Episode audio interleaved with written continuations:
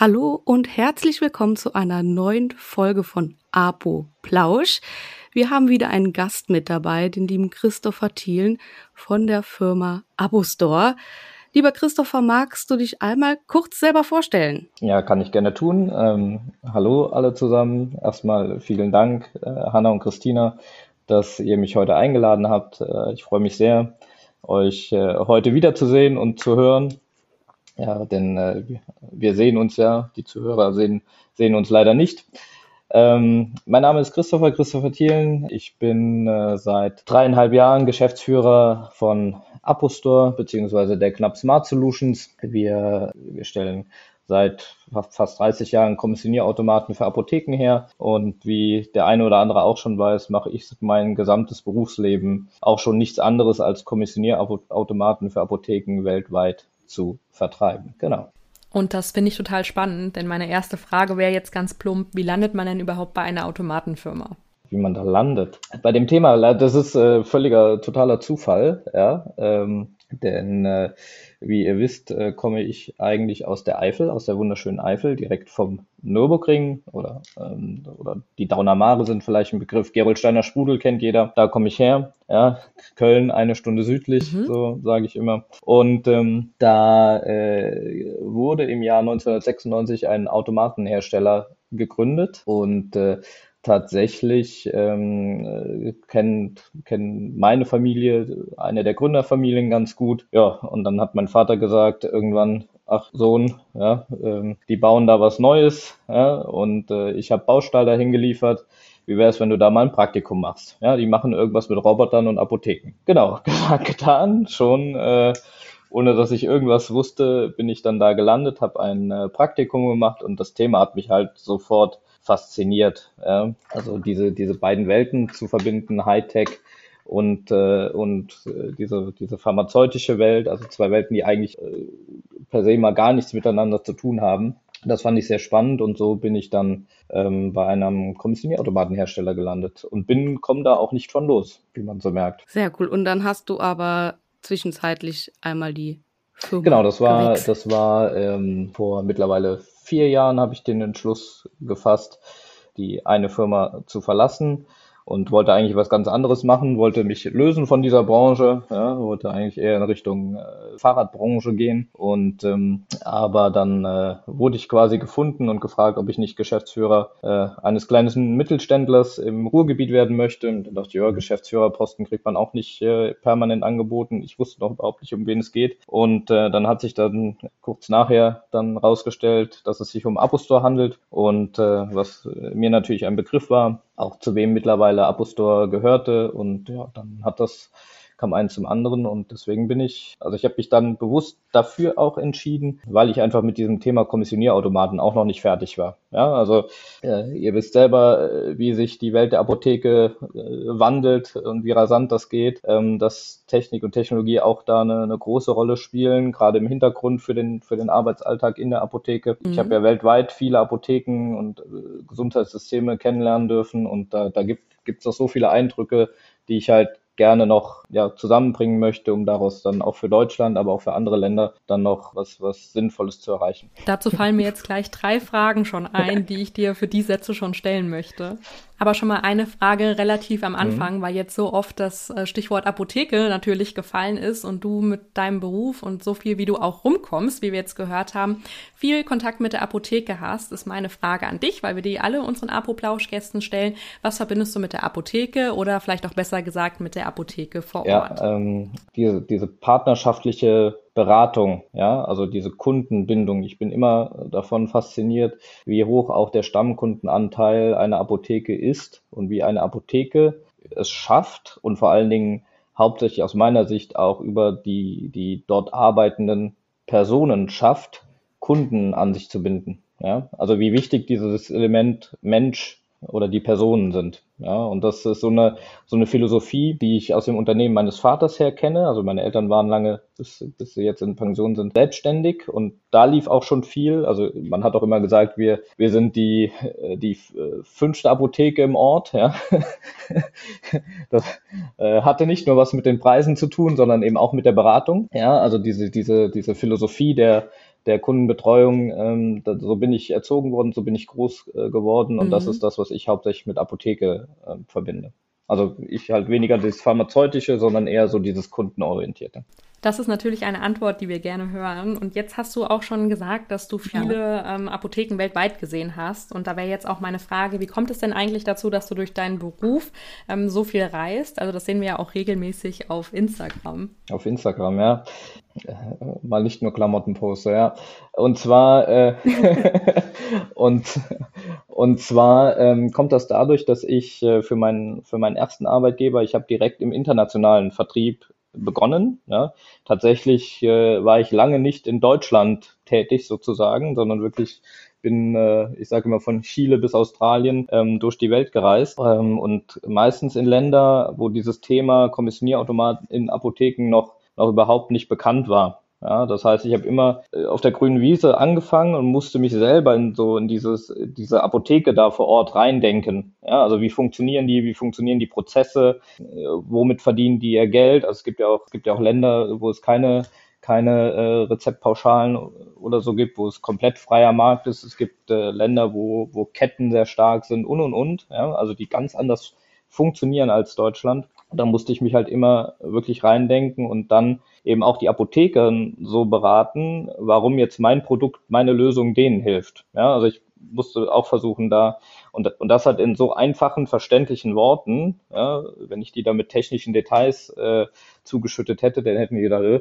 lass mich in Ruhe, ja, und, und mhm. ähm, das ist auch wieder so ein verbindendes Element, ja, und dadurch komme ich halt, bin ich halt viel durch die Welt gereist, gerade so zwischen, ich sag mal, 22 und 32 tatsächlich, ja, so diese zehn Jahre waren sehr extrem, dann äh, Corona hat das Ganze natürlich ein bisschen gestoppt und jetzt so langsam geht's wieder, geht's wieder los. Du sagtest jetzt auch, dass du alles ziemlich einfach verpackt hast. Heißt das jetzt auch im Umkehrschluss für die Apotheken in Deutschland, ähm, dass wir mit dem Thema Digitalisierung, ja, oder auch mit dem ähm, Kommissionierautomat Formaten fortschrittlich sind oder ähm, vorne mit dabei? Zumindest.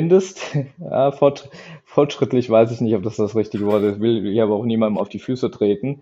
Aber, aber das Thema, also Deutschland war eben der, das erste Land, ja, ähm, die großen Kommissionierautomatenhersteller kommen aus Deutschland. Ja, das ist auch nach wie vor so. Es gibt aus meiner Sicht überhaupt nur so eine Handvoll, die, die wirklich international mitspielen. Es gibt so ein paar lokale, ähm, die dann wirklich aber auch nur in ihrem Land bleiben. Es gibt Belgien noch einen größeren, der, der gut gewachsen ist, aus Italien auch jemanden, aber die, die großen und ursprünglich kommen sie alle aus Deutschland. Und ähm, deswegen ist dieses Thema in Deutschland halt schon sehr bekannt. Ja, heute, also einen Kommissionierautomaten in Deutschland zu, zu verkaufen, war sehr einfach. Ja, tatsächlich. Also ich habe, das war jetzt vertrieblich nicht so die Herausforderung aus, aus meiner Sicht. Ja, auch hier will ich niemandem auf den, auf den Schlips treten, auch nicht meinem eigenen äh, deutschen Vertriebsteam. Und im, im Ausland, wo dieses Thema aber nicht bekannt war, war es eben wesentlich anspruchsvoller im Sinne von erklärungsbedürftiger. Ja, weil keiner konnte sich darunter was vorstellen. Kein, die Apotheken haben sowas noch nie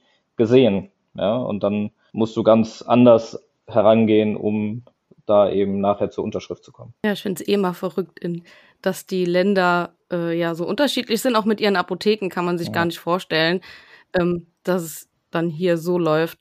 Deswegen finde ich es sehr interessant, da auch in anderen Ländern so ein Automaten zu verkaufen. Aber ist es jetzt immer noch schwieriger, denkst du? Also machst du ja vermutlich ja, es ist, jetzt es so ist, nicht äh, mehr. Also es ist, es wird wieder schwieriger. Ähm, aber vielleicht ein, eine Ergänzung noch. Tatsächlich sind die Apotheken aber generell aus meiner Sicht sehr fortschrittlich, was Technik und Technologie angeht. Ja, ob sie Warenwirtschaftssysteme sind oder sonstige äh, technische Produkte, die, die in Apotheken schon lange vorherrschen, auch Kommissionierautomaten. Denn wenn, wenn wir heute mit Menschen aus anderen Branchen reden, mit großen Firmen, mit großen Einzelhandelsketten und denen einen, ich nenne es mal Standard-Kommissionierautomaten zeigen, dann staunen die Bauklötze. Ja, wenn ich heute einen Standard-Kommissionierautomaten auf die Expo-Farben stelle, dann äh, ja, staunt da keiner mehr, ja, wenn, wenn da nicht die, die Weltneuheit präsentiert wird. Ja, und das, das ist, äh, also dahingehend ist die Apotheke generell sehr fortschrittlich technisch. Es ist schwieriger geworden. Das hat äh, zum Großteil mit der sich wandelnden Welt zu tun, dem wandelnden Kundenverhalten, das sich geändert hat, Dingen, die äh, irgendwo im Raum schweben, über uns schweben, wie ein äh, elektronisches Rezept wie die Zunahme, äh, auch Corona äh, hat, hat dem ganzen Jahr einen Boost äh, gebracht, was, was Botendienste etc. Ähm, angeht. Früher hat man immer gesagt, ah, stell den Automaten hinter die Sichtwahl, ja, Direktausgaben nach vorne, Abfahrt. Aber heute ist es tatsächlich, äh, sind die Einflussfaktoren auf die, auf die perfekte Positionierung des Kommissionierautomaten aus meiner Sicht viel mehr geworden. Ja. Und es hat aber auch was mit dem Generationswechsel, der, der immer weiter fortschreitet in den Apotheken auch. Und das Team, ja, das Team ja wird wichtiger. Punkte. Ja, tatsächlich. Also die, ähm, die Hinzunahme oder auch unser Fokus als, als Unternehmen auf das Team der Apotheke ist ein wesentlich höherer, als er das noch vor, vor einigen Jahren war. Ja, was ja sehr wichtig ist, weil die müssen ja auch damit arbeiten. Deswegen finde ich das immer sehr sinnvoll, ähm, dass man auch als Team dann so mit einbezogen wird, weil im Endeffekt arbeiten die damit und nicht äh, ja nur allein der Inhaber genau. der Apotheke. Ich habe jetzt gerade eine Frage gehabt, die habe ich vergessen. Das macht gar nichts. Ich habe noch ein paar Fragen, die ich gerne stellen möchte. Ich bin nur gerade am überlegen, wie ich das am besten verpacken könnte. Aber ich frage jetzt einfach mal gerade raus, wie verkauft man denn einen Automaten? Also wie läuft das ungefähr ab? Das interessiert mich nämlich sehr. Gehst du dann in die Apotheke und sagst, hi, hier bin ich und das kann ich? Erzähl mal kurz. Also in, in der Regel, ähm, also in den seltensten Fällen, wenn ihr euch jetzt mit Holgi unterhalten würdet, der würde das nicht bestätigen, weil der fährt tatsächlich, äh, selbst wenn er einkaufen fährt, irgendwo hin und an der Apotheke vorbeifällt, hält er da an und sagt, hi, hier bin ich, und lässt seine, das kann ich mir auch richtig und lässt seine Karte da. Ich habe es ich hab's immer anders gemacht. Also es waren halt organisierte, äh, vorbesprochene Termine sozusagen. Also ich war angekündigt, man wusste, dass ich komme. Was ich immer mache, ist, also oft ist es so, man betritt die Apotheke und wenn ich die Apotheke betrete, dann, also ich, ich bleibe so ein paar Sekunden direkt an der Tür stehen und schaue mich einmal, einmal um ja, um mich zu orientieren. Ähm, ich schaue mir die, die, die Freiwahl an, ich schaue mir die, die HV-Tische, die Positionierung, die Anzahl an, die Sichtwahl, äh, ja, und du kriegst so ein, nachdem du irgendwie mehrere hunderttausend Apotheken gesehen hast, kriegst du direkt so einen Eindruck, okay, was, was ist das für eine, für eine Art Apotheke? Dann äh, kündige ich mich an, also dass ich da bin, und dann wird oft der, der, die Inhaberin, der Inhaber gerufen ja, oder informiert darüber, dass ich da bin, und dann geht's ab ins Chefbüro ja, und nach einem kurzen äh, Plausch dann auch in Medias Res und ich frage relativ schnell, ob ähm, ich eine Führung durch die Apotheke bekomme. Ja? Weil bei dieser Führung und die Apothekerin, der Apotheker erzählt mir dann und erklärt mir dann alles und zeigt mir alles, ja, bekomme ich die notwendigen Informationen, die ich brauche, die ich dann nachher in mein Beratungsgespräch mit einfließen lasse. Denn was, was ich nicht tue, ich sage nicht, hier ist meine Broschüre, ja, welches Modell wollen Sie, in schwarz oder weiß, ja, äh, jetzt kriegen Sie noch fünf Prozent Rabatt, äh, aber nur wenn Sie heute unterschreiben. Ja, das ist, ist nicht der Ansatz, sondern tatsächlich, weil, weil jeder, jeder Apotheker hat ja beim, beim durchgehen in seiner Apotheke, erzählt so die Geschichte der Apotheke, die, die Entwicklung der Apotheke. Ja. Ich kann mir die, auch die Laufwege anschauen. Ich achte auch drauf, wo, wo sitzt das Team heute, also ne, wie kommunizieren die heute. Und das sind alles Dinge, die ich dann in das, in das Gespräch im Nachgang ähm, mit reinfließen lasse. Äh, oft haben sich die Interessenten auch schon Gedanken gemacht, wo soll er hinkommen, ja, wo sind die Schubschränke heute oder ist es ein alter Kommissionierautomat, der ausgetauscht werden soll. Das sind alles so Faktoren. Dann baue ich meine, meine Beratungsstory darauf auf und nehme immer wieder Bezug zu dem, was ich vorher gesehen habe. Ja, und kann dadurch relativ schnell so ein begreifbares Bild im Kopf meines Gegenübers kreieren. Nehmen wir jetzt mal an, es wird sich für einen Kommissionierautomaten entschieden in der Apotheke. Und wie läuft es dann ab bis zum Kauf? Also bis der abgeschlossen ist. Mhm. Läuft das relativ spontan ab oder dauert das länger, bis man dann den Automaten in der Apotheke hat? Klar gibt es jetzt wahrscheinlich nicht die Antwort drauf, aber wie kann man sich das jetzt vorstellen? Es kommt also die bis zur Entscheidung, ähm, da wir es äh, eben mit Menschen zu tun haben, die an, einen sind sehr entscheidungsfreudig äh, und haben auch andere Entscheidungskriterien als, als wieder andere.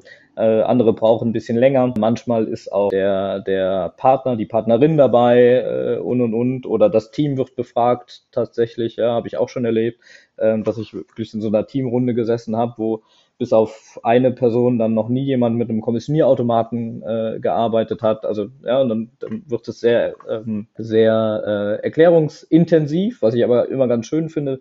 Das sind dann auch oft so drei, vier Stunden Termine tatsächlich. Ja. Und dann wird sich irgendwann entschieden, andere sagen, ja, äh, ich nehme den und aber in der und der Farbe und bitte mit Glitzer. Ja.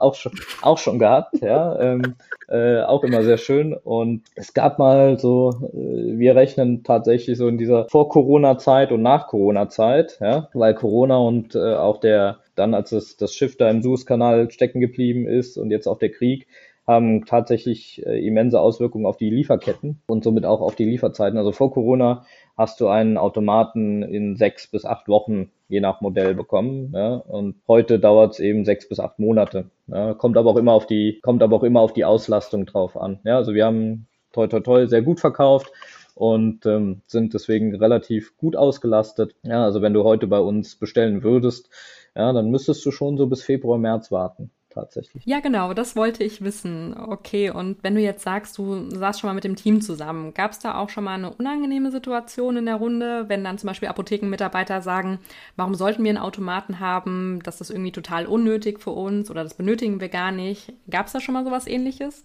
Ja, eher, eher in die Richtung, so diese, diese Angst zu nehmen, was ist, wenn das Ding mal nicht funktioniert. Ja, so, und das, das eher, aber was gar nicht mehr der Fall war, ist so dieses Thema, ähm, sie wollen unseren Jobs hier ersetzen, ja, durch einen Automat. Das ist tatsächlich nicht mehr so das, das Thema. Das war äh, früher mal ein Thema, ja, in den Anfangszeiten, wobei äh, die Kommissionierautomatenhersteller damals schon gesagt haben, nee, wir wollen ja niemanden ersetzen, äh, sondern nur schauen, dass die dass die Person, dass jeder so die richtigen Dinge tut ja, und eben keine Päckchen irgendwo einräumt. De facto war es aber schon so, dass man sich mit den Inhabern und Inhaberinnen dann über, ja, kann ich eine PKA einsparen, ja oder nein, unterhalten kann. Ja unterhalten hat. Nee, aber in, dem, in den Teamrunden war das bisher noch nicht so das, das Thema. Mhm. Ich habe gesehen, dass du auf der Cannabis-Messe warst und da gab es auch einen Automaten. Was hat es denn damit das, auf sich? Äh, ja, Genau, das, äh, das Thema Cannabis, äh, damit beschäftigen wir uns schon, also äh, meine Wenigkeit und ein kleines Team drumherum, schon seit gut drei oder seit, ja, seit drei Jahren also noch bevor ähm, Ampelkoalition und der, des, des Themas Legalisierung in Deutschland von Cannabis. Und äh, wir haben einen Fokus eigentlich auf Nordamerika, also USA und Kanada, wo in den meisten Staaten Cannabis eben schon, schon legalisiert ist, wo es eine eigene Cannabis-Dispensary-Struktur gibt. Und äh, auf dieser, auf dieser Konferenz, äh, Cannabis-Konferenz, ähm, haben wir zum zweiten Mal ausgestellt. Und was da ausgestellt wurde, ist ein normaler Kommissionierautomat, wie ihr ihn auch kennt, ja, haben aber in der Lager, haben dann eben keine, keine Medikamente drin gelagert, sondern wir hatten so kleine Trays. Es gibt tatsächlich Schokolade, die so gefärbt ist wie, wie Cannabis, also wie, wie Gras.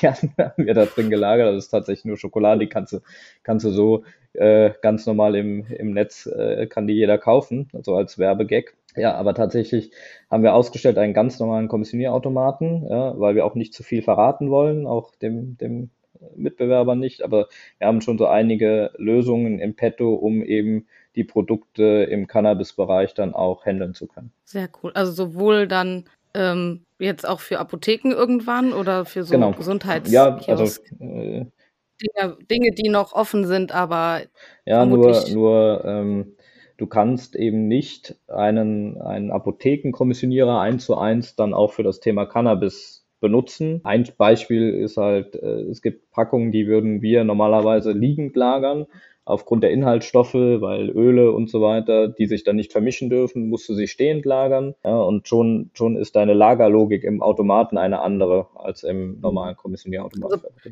ich bräuchte dann einen, einen Kommissionierautomaten nur für Cannabis. Im Idealfall ja. Ja, ja, ja. ja wenn ich meinen Cannabis-Shop aufmache. Ja, es gibt da, also ähm, so vorgerollte Joints sind auch, äh, vorger vorgerollte Joints sind auch eine, eine kleine Herausforderung, die zu lagern. Ja, aber das, äh, ja, wir haben da schon schon konkrete Ideen. Sehr cool. Verkaufe ich ein Päckchen.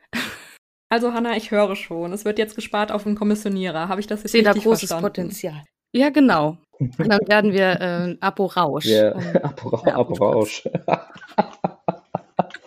Aber ähm, wir machen dann eine Sammelbestellung, weil ich hätte auch gerne meinen eigenen, nicht für Cannabis, sondern für meine ganzen Schuhe. Und äh, wenn wir Sammelbestellungen machen, gibt's gibt, gibt's günstiger. Ah ja, perfekt. Ja. Apropos deine Schuhe. Also wenn man dir jetzt auf Instagram folgt, sieht man nämlich regelmäßig tolle Posts und Stories zu deinen Outfits. Ähm, so Outfit of the Day mäßig, mhm. würde ich jetzt sagen. Man sieht einfach total, okay. dass du Spaß daran hast. Und wenn wir uns dann mal auf einer Veranstaltung sehen, bist du immer sehr, sehr gut gekleidet. Dankeschön. Und immer was anderes. Danke. Ich habe den Anspruch, tatsächlich etwas, etwas anders gekleidet zu sein als die meisten und trotzdem passend. Ja, was euch beiden auch sehr gut gelingt. Ja, also das Kompliment gebe ich, gebe ich hiermit gerne, gerne zurück. Vielen und, Dank. Ähm, das ist auch, glaubt mir heute keiner, aber früher war ich wirklich total schüchtern und zurückhaltend und am liebsten unsichtbar. Tatsächlich äh, habe ich aber irgendwann gemerkt, okay, ja, ähm, ich muss bei mir selber für, also ich war eh immer unbeabsichtigt sichtbar. In der Eifel aufzuwachsen mit anderer Hautfarbe ist schon spannend. Ja? Ich will aber gar nicht zu lange auf dem Thema rumreiten, aber das, dadurch war ich halt immer schon sichtbar, obwohl ich es gar nicht wollte. Und dann habe ich irgendwann aus der Not eine Tugend gemacht, sozusagen, habe dann bewusst für Sichtbarkeit gesorgt, was eben auch in meinem Job, ob äh, als Vertriebler äh, oder jetzt als, als Geschäftsführer auch nicht so verkehrt ist. Ja, so. Und habe gemerkt, dass das, ähm, ich hatte auf einer Veranstaltung in der Schweiz, bunte Socken und einen Hut an. Ja, so zum ersten Mal den Hut. Ja. Und noch Monate, ein Jahr später haben mich Menschen auf dieses Event angesprochen. Ja, so, ah, ich, ich kenne dich, ja, ich weiß, wer du bist. Du bist der mit dem Hut und den bunten Socken. Ja, und daher, okay, das äh, ja, scheint zu funktionieren. Und dann habe ich tatsächlich durch meinen Hochzeitsanzug vor etlichen Jahren aus, aussuchen war, war ich bei einem kleinen italienischen Herrenausstatter ja, und äh, war von diesem war von diesem Einkaufserlebnis, weil er eben auch beraten hat, ja, und es verstanden hat, mich genau da abzuholen, wo ich, wo ich das wollte, äh, war ich so beeindruckt, ähm, dass ich so meine, meine, äh, ja, mittlerweile Liebe für italienische, schicke Mode entwickelt habe. Ja? Und irgendwann kamen die Schuhe dann dazu, man entwickelt sich dann so. Ja? Und tatsächlich kann ich mich dann auch ganz gut in solche Dinge reinsteigern. Ja, ähm, und deswegen habe ich jetzt so viele. Also mir macht das echt Spaß. Das ist so meine, ja, meine, eine meiner Passionen.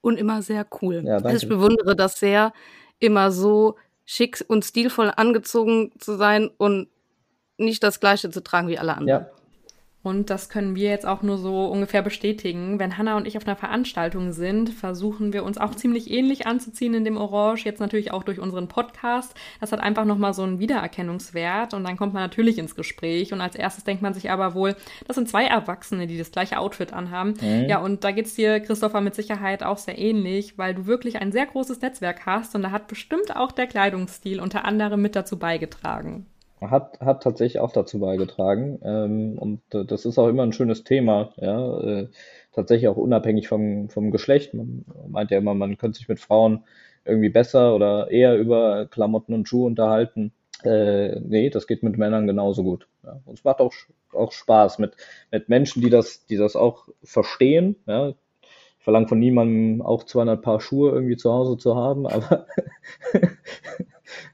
dann, äh, dann macht das tatsächlich Spaß, ja, über Farben, über auch Stoffe, ähm, ja, das, da kann man sich schon, schon drin verlieren. Denn, ja, mein, mein Traum ist ja, ähm, dass ich meinen meinen Kleiderschrank halt äh, mit, auf meinem Smartphone quasi mit, mit mir trage, ja, und wenn ich dann shoppen gehe, gucken kann, okay, was, was habe ich schon, was zu dem neuen Teil passen könnte, ja, wie kann ich das kombinieren?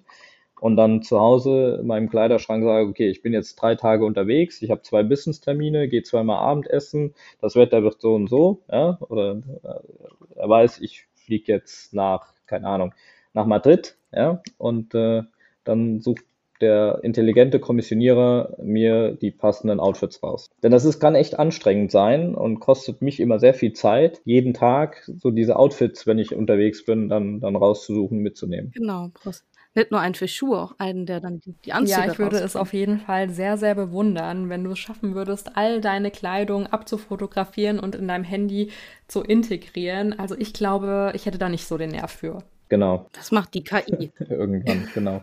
Einmal so, so entlang gehen mit, mit, dem Handy und dann, ja, das, das ist dann, äh, genau. Das Witzige ist, ja, ja. Ähm, und dann werden die auch einem Habe ich meinem Vorstand auch mal so gesagt. Eigentlich ist die, die als Knappgruppe können wir das alles schon, nur in riesengroß. Ja, also wir können Klamotten äh, bewegen auf Kleiderbügeln, wir können Sachen falten und die, also T-Shirts und Hemden und keine Ahnung was, Hosen falten, machen, tun. Ja, nur halt eben in Großhandelslagergröße.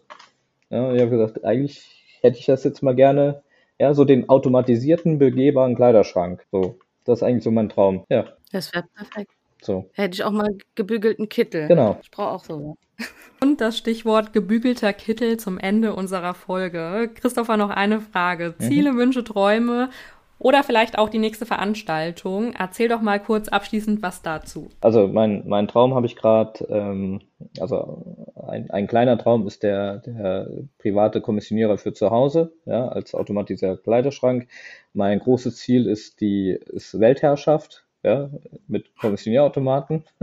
Und äh, Veranstaltungen äh, freue ich mich sehr, ihr hoffentlich auch, auf die Expo Farm und natürlich insbesondere auf äh, die Pharma Beats am äh, Donnerstag auf der Expo Farm. Bisschen, bisschen Werbung hier ist hoffentlich erlaubt. Natürlich gerne. Ähm, das sind so die, ja, ist eigentlich so die nächste Veranstaltung ja, die, auf die ich jetzt hinfieber. Und dann sind wir halt an unseren eigenen Veranstaltungen schon wieder dran. Ja. Nochmal vielen, vielen Dank für deine ganzen Einblicke in der heutigen Folge. Ich finde sowas ja einfach immer total interessant und ihr mit Sicherheit auch, mal hinter die Kulissen blicken zu können. Und dann würde ich sagen, sehen wir uns alle schon im September auf der Expo Farm. Ja, danke euch. Bis dann.